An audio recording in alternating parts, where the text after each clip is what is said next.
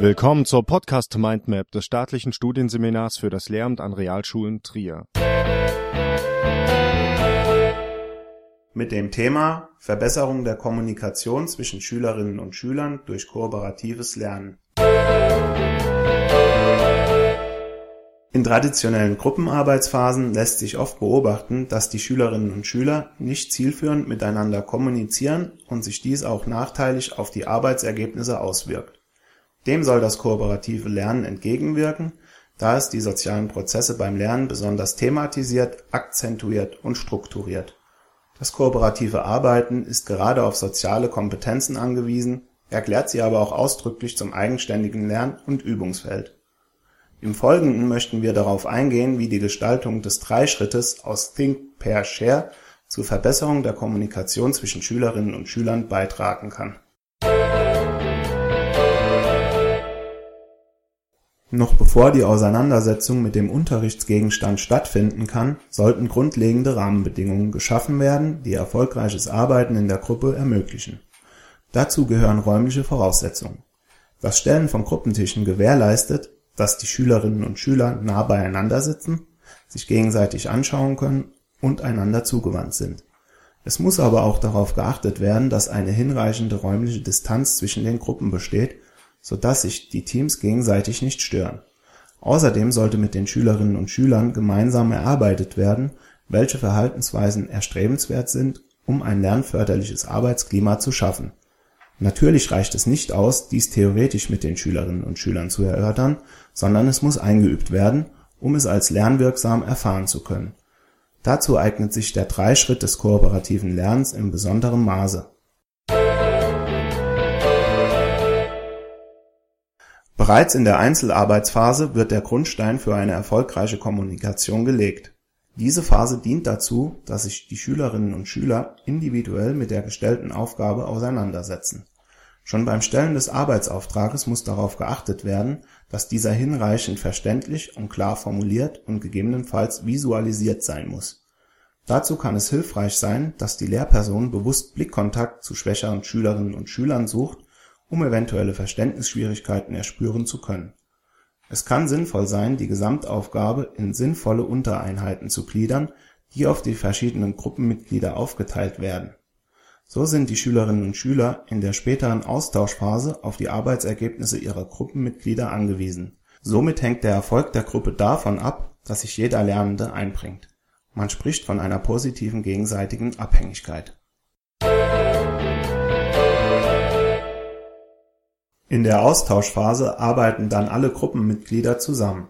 Es hat sich gezeigt, dass der Aufbau einer gemeinsamen Gruppenidentität zur Verbesserung der Interaktion zwischen den Schülerinnen und Schülern beitragen kann.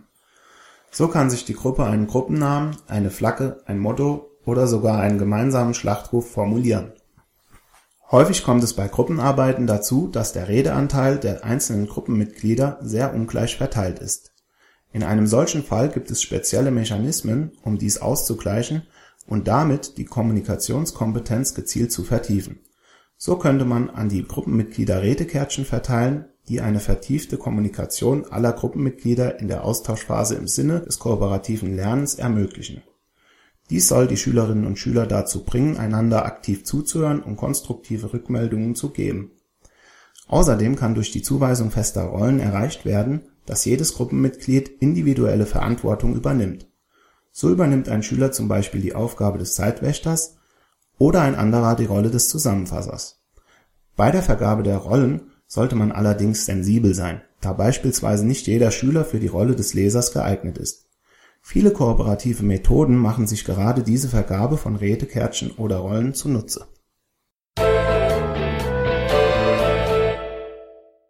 So lernen die Schülerinnen und Schüler immer mehr, ihre eigenen Arbeitsprozesse zu strukturieren und können immer selbstständiger für lernförderliches Kommunizieren in der Gruppe sorgen. Auch sollte man darauf achten, dass für die Gruppe gemeinsame Materialien zur Verfügung stehen, um zu gewährleisten, dass die Schülerinnen und Schüler zusammenarbeiten und miteinander kommunizieren. Auch die Gestaltung der Präsentationsphase kann zur Verbesserung der Kommunikation zwischen den Schülerinnen und Schülern beitragen so muss von Anfang an klar sein, dass jedes Teammitglied in der Lage sein muss, sowohl während des Arbeitsprozesses als auch in der späteren Präsentation Stellung zum Gruppenergebnis zu beziehen. Es kann also zweckdienlich sein, den Präsentierenden zufällig zu bestimmen. Eine andere Möglichkeit ist es, dass alle Gruppenmitglieder nach vorne kommen und jeder einen Teil der Präsentation übernehmen muss. Nun möchten wir Ihnen einige kooperative Methoden vorstellen, die zur gezielten Förderung der kommunikativen Kompetenzen beitragen können.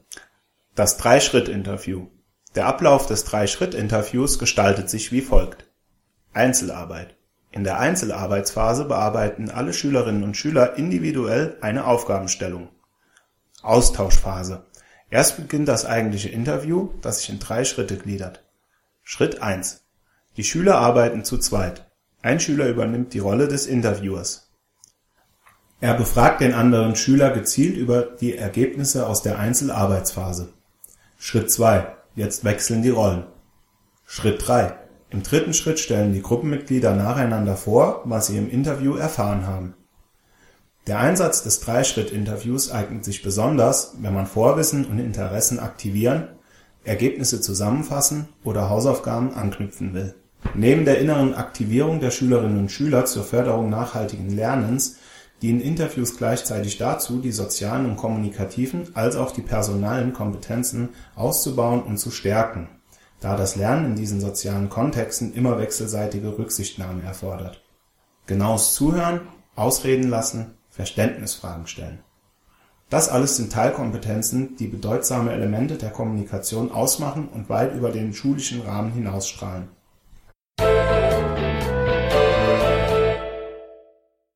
Das Partnerbriefing Bei arbeitsteiliger Erarbeitung von Texten oder Ähnlichem bietet es sich an ein Partnerbriefing durchzuführen. Die Schülerinnen und Schüler trainieren dabei Inhalte verständlich wiederzugeben, aktiv zuzuhören und angemessen Rückmeldung zu geben. Zunächst erarbeiten die Schülerinnen und Schüler ihren Text alleine. Danach erfolgt die Austauschphase, für die feste Regeln gelten. Partner A fasst für Partner B den Inhalt seines Textes in gut verständlichen Sätzen mündlich zusammen. Anschließend hat Partner B die Möglichkeit Fragen zu stellen sind alle Fragen geklärt, fasst er nochmals den Textinhalt von Partner A zusammen. Partner A kann gegebenenfalls Ergänzungen oder Korrekturen vornehmen. Danach wird getauscht und Partner B fasst für Partner A zusammen. Es bietet sich an, dass die Schülerinnen und Schüler am Ende eine gemeinsame Präsentation ihrer Ergebnisse vorbereiten.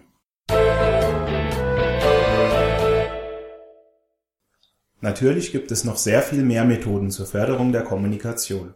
Alle Methoden können auch beliebig variiert werden, je nach Lerngruppe.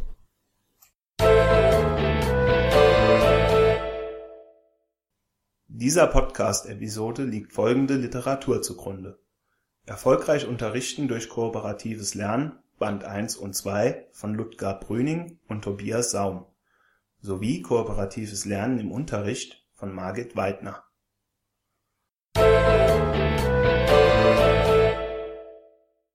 Diese Episode wurde erstellt und gesprochen von Kerstin Becker, Isabel Planck, Christiane Einert und Sven Heilmann.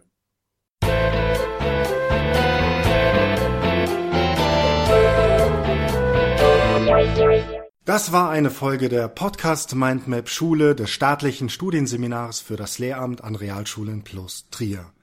Wenn Sie an weiteren Inhalten rund um das Themengebiet Schule interessiert sind, googeln Sie einfach Staatliches Studienseminar für das Lehramt an Realschulen plus Trier